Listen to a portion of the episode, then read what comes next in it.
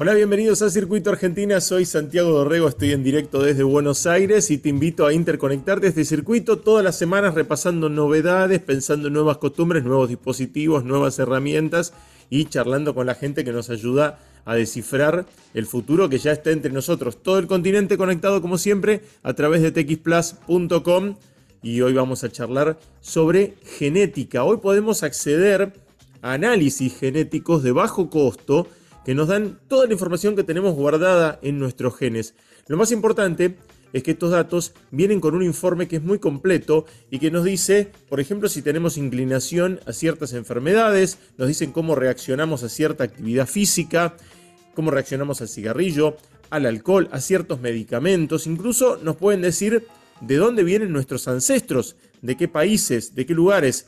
Vamos a charlar con Adrián Turhansky, él es un científico y es un emprendedor que pone esta información en nuestras manos a través de su empresa Bitgenia. Vos contratás allí el test, te mandan una pipeta, escupís allí, lo mandas, lo analizan y después te mandan ese informe muy detallado. Vamos a hablar de qué se trata esta ciencia que se puede medir y esta info que está guardada en nuestras genes, nuestros genes y qué nos puede dar, qué información interesante nos puede dar para nuestra vida. Pero eso va a ser después de la música. Escuchamos a Steve Aoki junto con Cassie con Won't Forget This Time. Y ya estamos con Adrián Turhansky para hablar de, genética, para hablar de cómo, de cómo nos medimos últimamente. Adrián, ¿cómo estás? Bien, bien, por suerte muy bien, acá en Buenos Aires. Estamos eh, charlando sobre cómo últimamente la vida se ha convertido en, eh, medible, ¿no? En los wearables no, nos, nos este, atraviesan y, estamos todo el tiempo con el reloj midiendo nuestros pasos o estamos este, eh, midiendo eh, cuánto dormimos, lo bien que dormimos, lo mal que dormimos. En ese aspecto surgen nuevas opciones que mezclan la, genética para, darnos más información de, quiénes somos. y allí es donde es donde entra Virgenia. ¿Hace cuánto tiempo que están trabajando, Adrián? Nosotros venimos trabajando ya hace ocho años y yo venía trabajando en el ADN hace ya 20 años y la ciencia viene trabajando en el ADN hace 50 años o más. Claro. Pero lo que cambió ahora en este último tiempo es que esto que siempre hablamos, que decimos que que nosotros lo tenemos en nuestro ADN, que el ADN es lo que le damos a nuestros padres, que el ADN es lo que nos hace únicos, eh, todo eso que, que, aparece, digamos, y que alguna vez escuchamos en el colegio o en los medios, las cosas, hoy es una realidad porque tenemos la posibilidad de codificar el, código de la vida, es así como, como lo suelen llamar. Y hoy eh, la, gran revolución es que gracias a los, avances de la tecnología podemos leer ese código de la vida y no es algo que solamente está guardado para grandes empresas científicas que pueden estudiar una única persona o que solamente eh, lo va a hacer eh, Elon Musk, el multimillonario, que, realmente es algo que la tecnología llegó a tener un costo que eh, nos permite poder leer ese código de la vida de, toda la población. hoy, hoy, estamos en, esa, en esa posibilidad. Bueno, y eso nos enfrenta a, enormes desafíos como sociedad, como personas, para incorporar esa información en, nuestro beneficio, ¿no? en, tener cuando, una eh, cuando se empieza, cuando se, cuando se empezó a hablar de la decodificación del ADN, que ya hace, hace muchos años, eh, fue como un proceso, ¿no? Porque yo me acuerdo cuando daban las noticias y decían, bueno, se decodificó por primera vez el ADN, pero después, al un par de años después, dijeron, se decodificó por primera vez el ADN. Después pasaron dos o tres años y después dijeron, se decodificó. en realidad fue, fue un proceso hasta que eh, se fueron encontrando esas relaciones entre eh, el, el, ADN con a qué refiere cada uno de esos, de esos genes, ¿no? O sea, fue un proceso realmente muy largo. El proceso, el proceso fue un poco increíble. Te voy a dar una analogía. Vos escuchás sobre el viaje a la Luna, allá en 1969. Entonces dice, bueno, ahora todos los seres humanos van a poder viajar. Y vos ves que siguen pasando los años y eso no pasa. Pero hay otras noticias que vos ves, como la de la inteligencia artificial ahora, y te dicen, no, en un tiempo va a haber una máquina que pueda hablar como un humano. Y de golpe pasa. Pero si, che, ¿cómo pasa? Y pasa de manera, nosotros los que estamos trabajando en innovación, hablamos de manera exponencial, que pasa de una manera que crece rápidamente, como pasó con el COVID, que apareció en un lugar y se expandió por todo el mundo. Bueno, el ADN pasó lo mismo. Nosotros sabíamos y comprendíamos mucho, y estamos hablando de nosotros, de cientos de miles de científicos en todo el mundo, que se podía leer el ADN y que si lo pudiésemos leer lo podíamos interpretar porque teníamos mucha información para eso. Pero lo que nos faltaba era conocer el ADN de muchas personas y poder compararlo. Porque, por ejemplo, vos y yo somos muy parecidos. Tenemos dos ojos, una nariz, una boca, dos brazos. En, muchas cosas somos muy parecidos. Pero en algunas cosas somos diferentes. Por ejemplo, tu color de ojos y el mío. Tu altura y la mía. Nuestros gustos nuestra forma de pensar, nuestros intereses políticos, hay un montón de cosas eh, que, en las que somos diferentes. Entonces, la única manera de poder descubrir eso era que pudiésemos tener el ADN de muchas personas. Claro. Entonces, eh, hace ya 20 años salió el primer ADN humano entero que se había hecho. Y eso fue noticia hasta que lo anunciaron eh, los presidentes de Estados Unidos, Inglaterra juntos. O sea, fue como una cosa que salía en todos los diarios. Y la gente pensó que, bueno, es como el viaje a la luna, ¿no? Esto, ¿cuándo va a venir? Y sin embargo, eh, debido a los avances tecnológicos, en menos de 10 años, el costo de poder acceder a esa información bajó miles de veces. Entonces bajó tanto que de golpe dijeron, bueno, los científicos dijeron, empezamos a leer a un montón de gente. De hecho, en Islandia dijeron, hagámosle a toda la población. A todos, claro. O hace poco se anunció en Inglaterra que le dijeron, bueno, lo vamos a hacer a uno de cada 12 recién nacidos. Sea, la velocidad con la que avanza, incluso la tecnología, es más rápida, lo mismo que se discute con la inteligencia artificial, que la capacidad que tenemos en la sociedad de incorporar este tipo de cosas. Entonces todavía nos pasa, digamos, nosotros hoy podemos determinar en un test en el cual vos escupís en tu casa, que te llega a tu casa, que después lo pasa a buscar a alguien, y a partir de ahí obtenemos el ADN, cientos, cientos de propiedades que tienen que ver con, desde la tendencia a tener alguna enfermedad o algún problema, a tu relación con parientes lejanos en algún lugar del mundo, claro. Eh, incluso eh, de dónde venís, tu ancestría o, por ejemplo, cómo metabolizas un alimento. Y todos los días descubrimos cosas nuevas porque cada vez más y más gente comparte esa información. Le vas incorporando resultados. En eso consiste el test. Yo contrato el servicio de Bitgenia. Eh, es como me decías vos, me llega un test a mi casa, me lo mandan este, por correo, yo tengo que eh, eh, dejar saliva en, esa muestra y entregarlo. Y a partir de ahí... a partir de ahí nosotros obtenemos esa, la molécula de ADN que está en, las células que están en tu saliva. A partir de ahí nosotros leemos la, la palabra que es tu ADN y la cargamos en una aplicación online en la cual va a aparecer toda la información de tu ADN. Y lo que es increíble es como que te llegan actualizaciones. De golpe, por ejemplo, decís... Eh, o sea, primero te llega el informe completo, ¿no? Eh, y, después, te va, y después vos podés seguir actualizando en base a nuevos descubrimientos que ustedes hagan eh, de, esa información. Sí, y eso, esa, esa información es, por ejemplo, te llega, yo aprendí que soy intolerante a la lactosa, aprendí que, por ejemplo, el café, la cafeína que te genera como ansiedad que te despierta y todo, yo la metabolizo muy lento, entonces que no tengo que tomar café de noche, pero también aprendí sobre mi intolerancia, por ejemplo, a la histamina, o aprendí que tengo un primo que eh, yo no conocía, que vive cerca, este, en provincia de Buenos Aires, pero también encontré un primo en Estados Unidos, que me escribió y me dijo, ah, mira, eh, estamos, estamos relacionados. Y resulta que uno de, los hermanos de mi abuelo, entre la Primera y Segunda Guerra, se vino para Argentina. Pero el otro se fue a Estados Unidos y yo los tenía perdidos, o sea, no los volví a contactar. Y son primos lejanos ahora, digamos, porque ya estamos hablando de los nietos de ambos, pero bueno, estamos emparentados y esas cosas se, pueden descubrir. Pero lo, que apuntaba también, que estas tecnologías están revolucionando todo.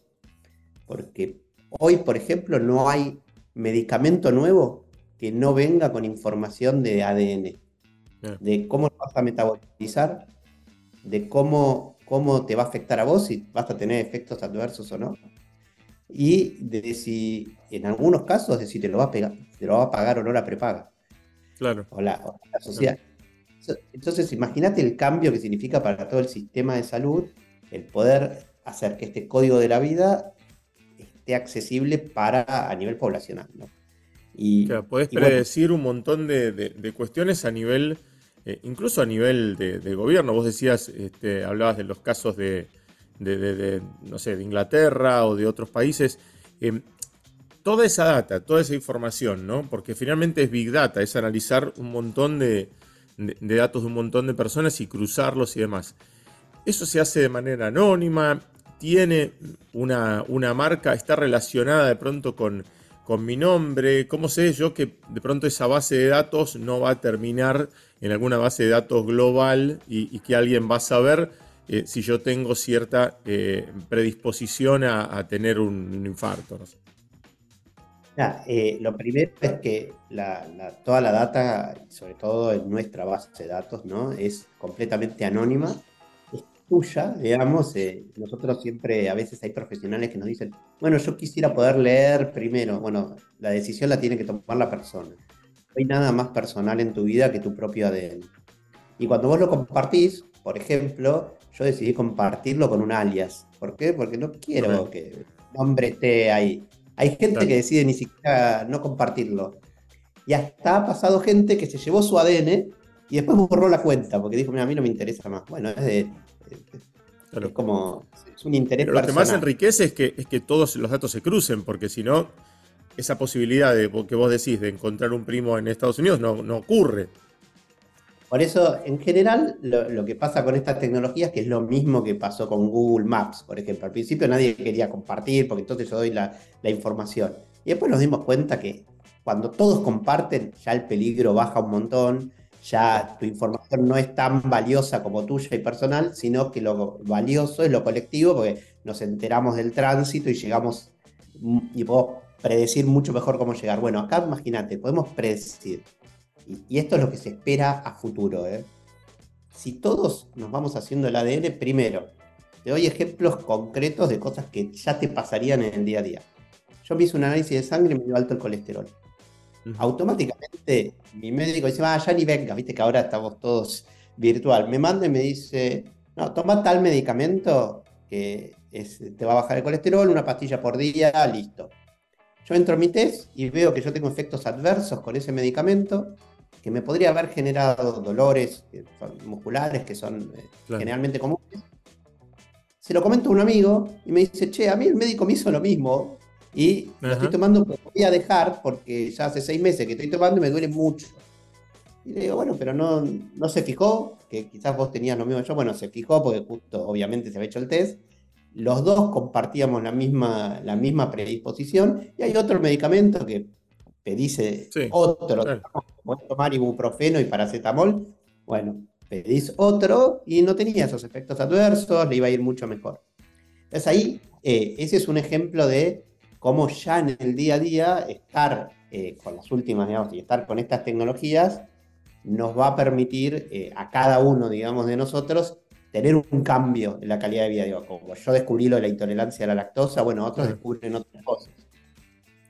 Pero es importante, Adrián, en ese sentido, que vos te agarres ese informe y también se lo lleves al, clínico de pronto, cuando te haces un testeo eh, anual, ¿no? Y le digas, mira, yo, yo me hice esto y tengo toda esta información que vos la podés utilizar.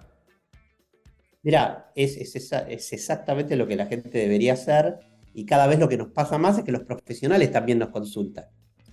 hoy, pongo un desafío. Yo, por ejemplo, soy docente universitario y tengo que armar un examen. Y tengo chat GPT que resuelve a veces hasta, hasta los exámenes más complejos. Entonces tengo que ayornar, tengo que cambiar, tengo que ver cómo hacer. Bueno, los médicos también están ante ese desafío, ¿no? dicen, che, pero yo antes, eh, ahora tengo una cantidad de información, tengo que darle al paciente y quiero cometer la menor cantidad de errores y generar la, mejor respuesta en ese paciente. Y bueno, tengo que ayornarme a estas nuevas tecnologías. Y, te voy a dar otro ejemplo que nos pasó ahora hace poco con dos pacientes, ¿no? Que hace, yo les digo pacientes, pero en realidad es gente, ¿no? Gente común, se hace el test, cada uno con su idea, con sus cosas, y pidieron una interconsulta con nuestro genetista. Bueno, dijeron, che, yo quisiera tener una, mejor respuesta. Uno de, los pacientes, eh, hablo de estos dos ejemplos, no son varios, pero estos dos, uno tenía riesgo alto de desarrollar glaucoma, que es presión ocular. En el ojo hay una presión, pero si vos no la tratás esa presión, tenés una pérdida de la vista a lo largo del tiempo y es asintomática, vos no, no la ves. ¿Cuánto tiempo le lleva un profesional a un oftalmólogo a medirte la presión? Muy poquito tiempo. Pero la regla dice, mira, la presión ocular empezás a medirla más tarde en la vida, arriba de los 50, 60 años. Y estas personas, una, por suerte, la detectó temprano y la empezaron a tratar, y la otra ya había perdido buena parte de su visión. Entonces, fíjate cómo simplemente con una cosa extremadamente sencilla, que es saber esto, pues bueno, los médicos lo van sabiendo y los sistemas de salud lo van sabiendo. ¿Por qué lo hace Inglaterra? Porque si vos tenés algo mucho más preciso, sabés dónde actuar, sabés dónde tenés que gastar plata, y sabés, digamos, cómo llegar antes, todo tu costo de sistema de salud es mucho más barato prevenir que, curar, digamos. Eso ya lo sabes. Vos vas a saber que, tenés una gran masa de población que tiene cierta predisposición a tal o cual eh, trastorno o enfermedad y podés, podés analizar de acá al futuro ¿no? diferentes políticas de, salud para, para resolverlo o por lo menos para estar preparado. Totalmente. Mira, otro, otro de los lugares donde esto está impactando muchísimo y que nos consulta mucho es la nutrición. La, gente hace dietas y todo el tiempo te dicen, viste, no hay una dieta mágica. De hecho, hasta están los libros La no dieta. ¿no? Y hasta ahora lo que, lo que se está empezando a hablar mucho es, mira, no hagas una dieta restrictiva porque es muy difícil de mantenerla en el tiempo. Y está la dieta palio, la dieta mediterránea, la dieta del ayuno intermitente. Bueno, los veganos, todas esas, todas esas te responden diferente a cada uno de nosotros porque no somos iguales. Y nuestro ADN ahí tiene mucho para decir. Por ejemplo, si sos vegano y vos tenés deficiencia en la acumulación de, una vitamina que no viene en los alimentos de plantas y que la, que la B12 y la tenés que tomar como suplemento, tomar mucho te hace mal, tomar poco te hace mal, cada uno tiene que tomar el suplemento correcto. Yo todos los días recibo a alguien que me dice, ay, estoy medio bajo de energía, voy a tomar vitaminas.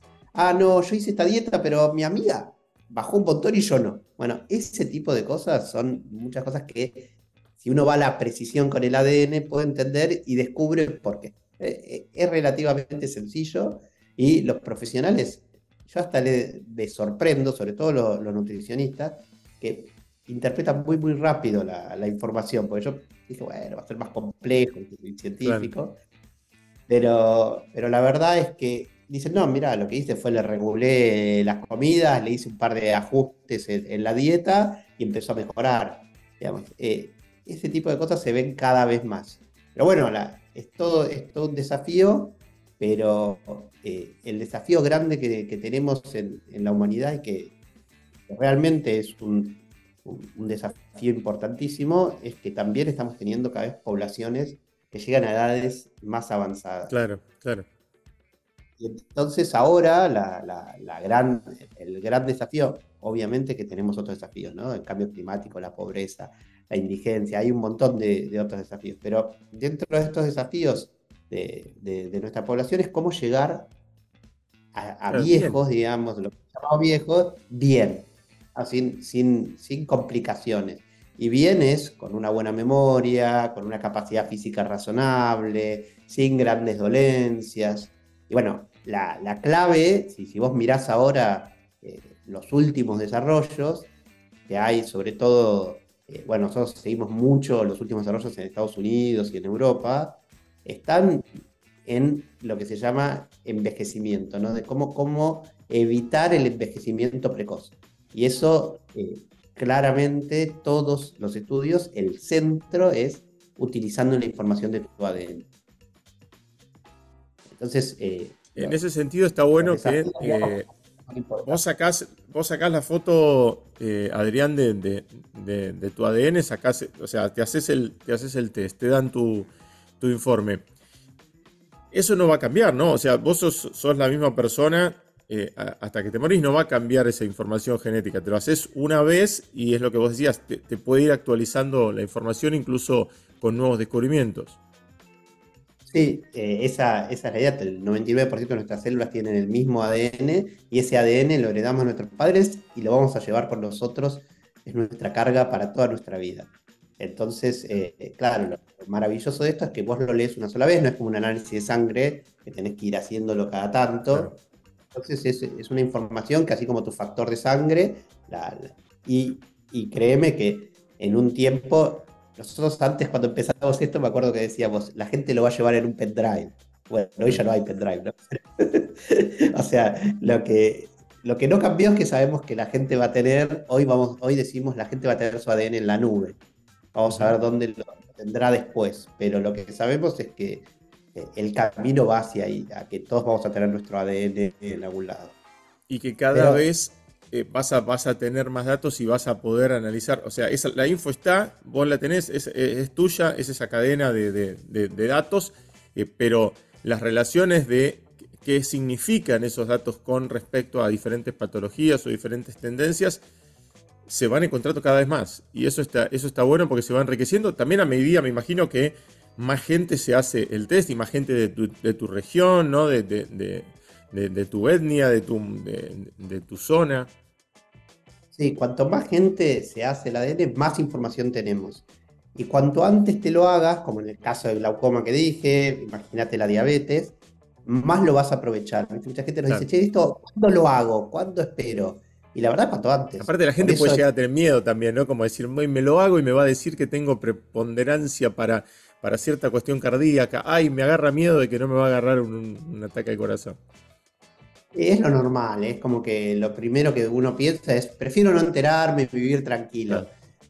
Pero la, realidad, yo siempre lo digo, que suena bruto, es, nosotros sabemos que nos vamos a morir en algún día y, después vivimos. Eh, esto parece como un, un oxímoron, pero nosotros lo vimos muchas veces, el hecho de que al principio, cuando nosotros hacemos una encuesta, el 50% tiene miedo.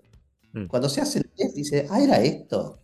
Ah, ya está, digamos, no, no, no era como imaginaba. Por eso nos llama la atención que la mayoría de la gente después, alrededor del 90%, dice, no, no, yo esto lo recomiendo y se lo digo a otros. Y, de hecho, la manera en la que nosotros más eh, hoy distribuimos esta información y, logramos llegar a más gente, eh, porque a nosotros lo que nos interesa en el fondo es no solo obviamente eh, vender y tener los test ahí andando, sino poder hacer nuevos descubrimientos todo el tiempo. Eh, por lo menos es mi pasión. Entonces yo necesito siempre eh, poder que la gente comparta más esa información para poder hacer nuevos descubrimientos y mandarlos. Y, lo que nos pasa es que la mayoría vienen por recomendación. es, porque lo hizo, hizo un cambio y dice, che, esto se lo quiero hacer a mi familia, se lo quiero hacer a mi primo, se lo voy a recomendar a mi tío, se lo voy a dar a este amigo. la, la, verdad es esa, y bueno, ahí eh, es muy importante eh, siempre eh, estar acompañados. También nosotros trabajamos mucho que esa información esté en manos, que, que la gente también le da miedo, de gente experta científicamente. Claro. También hay gente que te dice, que, nosotros lo vimos, ¿qué tal hombre araña vas a hacer? Y te dice, hacete la de él. Y la gente va y quizás no está viendo que realmente podía hacer cosas buenas e interesantes y, no cualquier cosa, entonces empieza como una discusión de, che, bueno, esto es, banal. Eso pasa con todas las áreas, ¿no? De, medicina, salud, vos lo, verás en tu profesión. Y bueno, lo, que hay que hacer es trabajar bien y, hacer los nuevos descubrimientos. Una, Está bueno. Una de las cosas que quería comentar también, que vos dijiste etnias, eh, nosotros estamos trabajando ahora en Perú, estamos trabajando en Colombia, trabajamos en toda la Argentina y vamos descubriendo cosas que son muy propias y también vamos desarrollando cosas que son de interés. Te doy un ejemplo. Yo el primer test me lo hice en Estados Unidos. Fui una vez en un viaje, pues, me, tocó ir a trabajar allá, estaba justo todo este descubrimiento y bueno, obviamente eh, los científicos, hago mi test. Y el test me sigue mandando información y me habla de cosas que, yo, por ejemplo, cómo me va a caer a mí eh, el pretzel de... Y digo, eso no, no es lo mío. Y nosotros hicimos ahora como para mostrarle a la gente la importancia, cómo, por ejemplo, te gusta cebar el mate, cuánto lo puedes aprovechar, en qué tipo de cosas hay. Y yo lo digo, suena como, digamos, algo banal, pero es algo que consumimos todos los días. Es importante, claro. Que para la gente es importante y que trae algunos problemas de salud, por ejemplo, muy pocos en general el mate, la mayoría los trae con el calor del agua, que para no quemarse la boca, pero trae un montón de beneficios. Pero esos beneficios no son iguales para todos según qué tipo de mate preferimos y cómo. Bueno, ese tipo de cosas también es importante que existan los desarrollos asociados a nosotros, ¿no? a, nuestro pueblo. Y ahí también está, bueno, justamente el, ADN nuestro y de, y de la región. Eh, Adrián, un placer charlar con vos y, bueno, invitamos a todo el mundo que quiera, eh, se sume con, la gente de Bitgenia eh, para, para analizarse y para, y para conocerlo mejor, porque finalmente termina siendo una aventura para conocerse mejor. Bueno, muchísimas gracias Santiago, un placer y bueno, un saludo allá para, para que todos puedan aprovechar este tipo de nuevas tecnologías. Te mando un abrazo. Gracias Adrián, un abrazo. Y ahora ya es tiempo de irnos, pero antes les dejo un mensaje de IBM. La tecnología está transformando los modelos de negocios en todo el mundo, creando nuevas oportunidades de crecimiento y nuevos parámetros de eficiencia. IBM es líder en la inteligencia artificial de los negocios y va más allá, porque en IBM integran tecnología y experiencia proporcionando infraestructura, software, innovación y servicios de consultoría para ayudar a la transformación digital de las empresas más importantes del mundo. Visita www.ibm.cl y descubrí cómo IBM está ayudando a que el mundo funcione mejor, creando juntos la transformación y el progreso de los negocios de América Latina. Y hasta acá llegamos. Si querés seguir conectado a este circuito y a esta conversación, podés encontrar más noticias en txplus.com. En Instagram me encontrás como arroba atilo y todos los links a mis redes están en santiagodorego.com. Déjame comentarios allí, allí si ya estás enganchado con Circuito Argentina. Chao, nos encontramos como siempre el miércoles que viene.